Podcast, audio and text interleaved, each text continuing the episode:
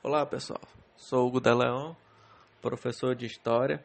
O objetivo desse podcast é falar sobre a história. Mas que história, Hugo?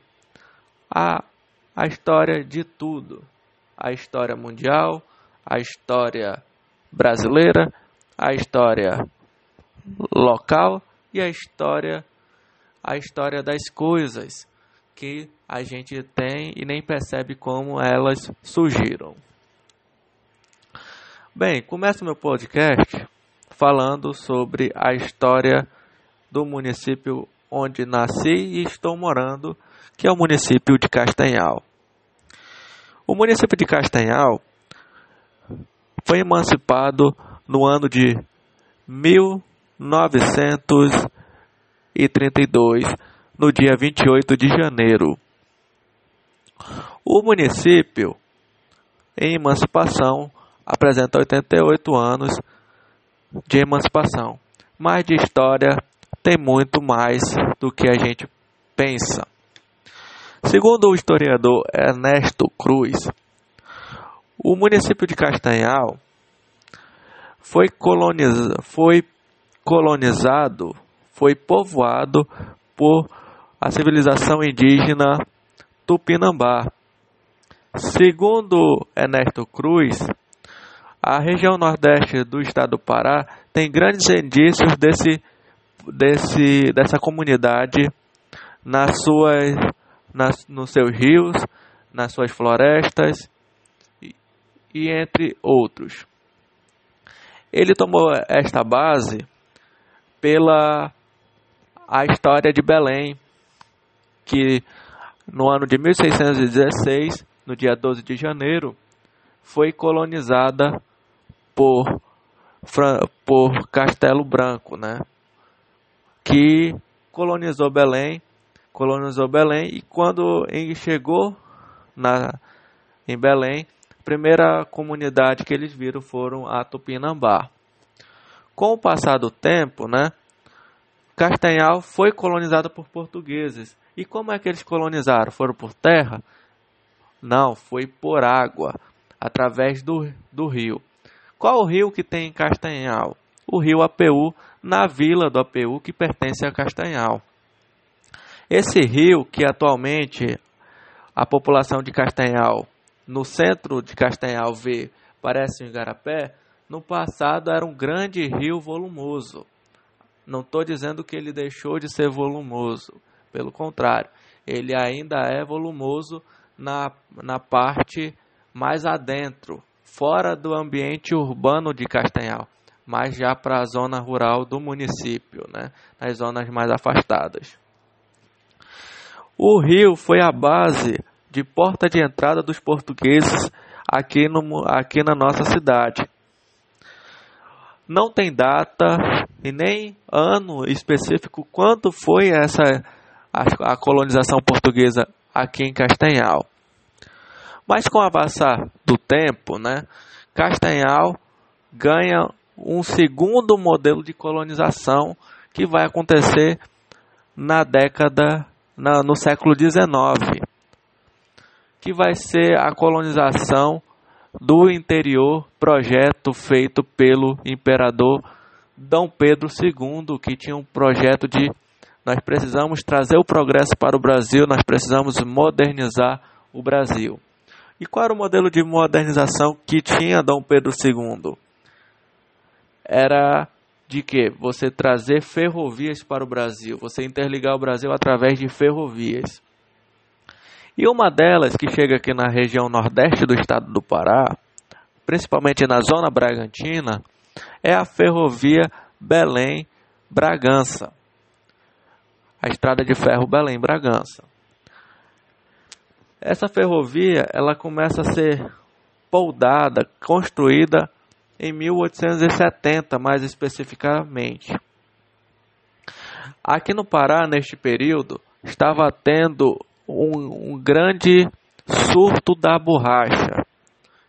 E no Nordeste do Brasil estava tendo a seca estava sendo devastadora no Nordeste. e muitos nordestinos migraram para a região amazônica, principalmente para o estado do Pará. Muitos nordestinos foram para dentro das matas e outros ficaram presentes aqui na região da Zona Bragantina, no nordeste do estado. E Castanhal foi um, dessa, um desses focos. O governador, o governador da época, né, junto com a ideia de Dom Pedro, criaram os núcleos coloniais para que, antes de construir a ferrovia, nós vamos criar núcleos coloniais para, para colonizar essa, esses trechos que vão passar a ferrovia de Bragança. E Castanhal foi, colonia, foi um núcleo, foi distribuído terras eh, para que pessoas pudessem morar nessa região e Castanhal estava inclusa. Começa-se as obras da ferrovia e ela é parada em 80 por falta de verba e crises que estava acontecendo no governo imperial ali no final de ali no final de 80.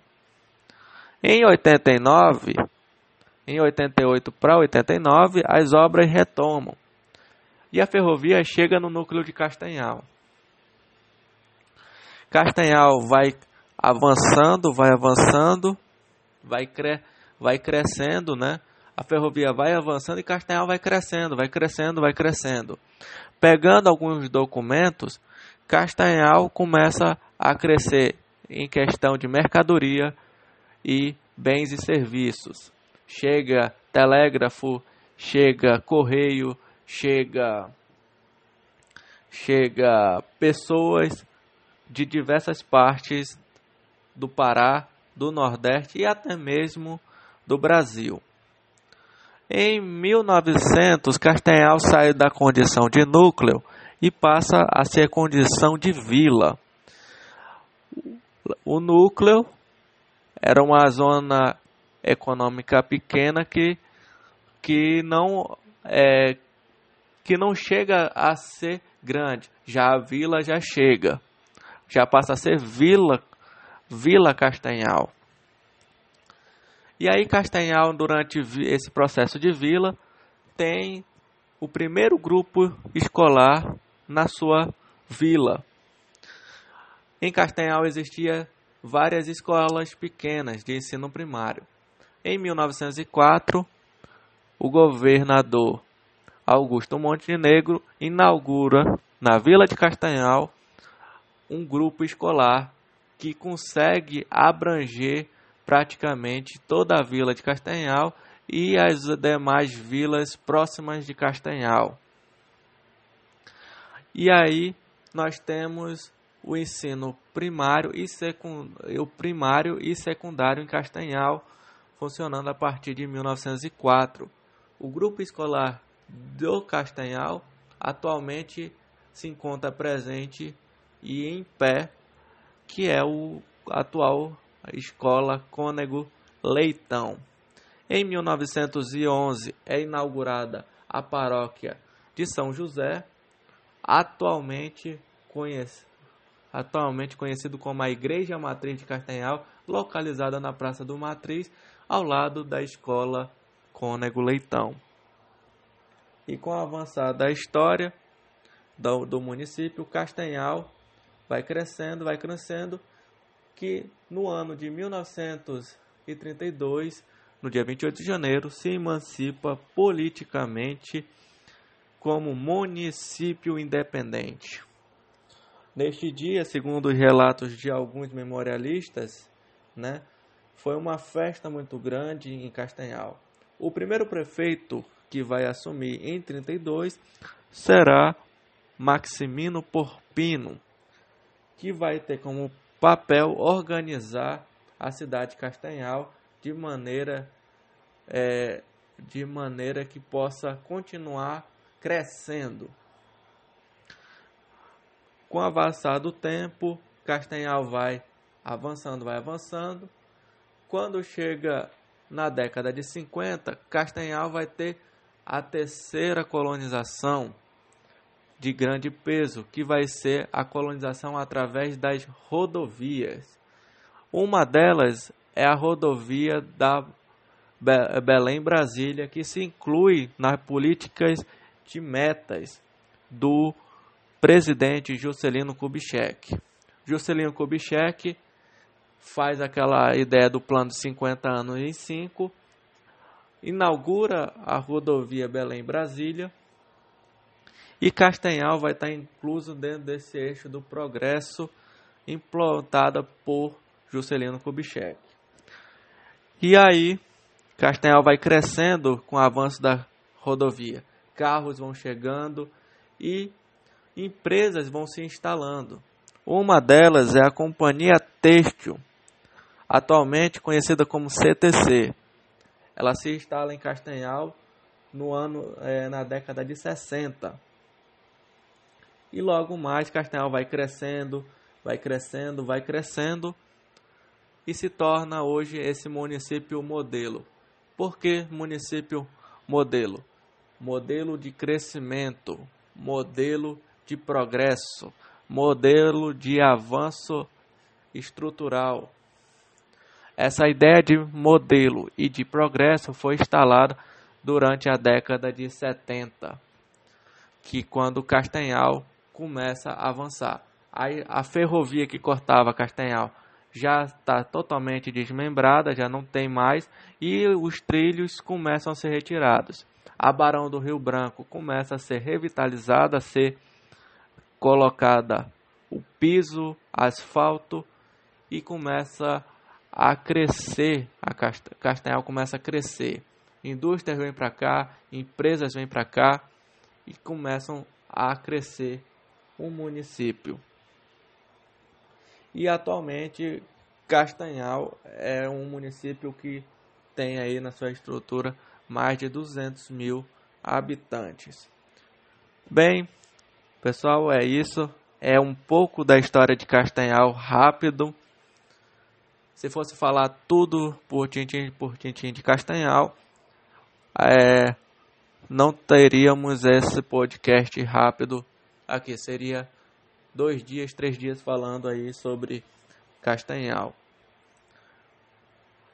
Logo mais, nos próximos podcasts, nós vamos falar um pouco mais de coisas específicas do município de Castanhal, sobre a história de Castanhal específica do grupo escolar de Castanhal, da paróquia de São José, da, das empresas que vão se instalando aqui em Castanhal, enfim.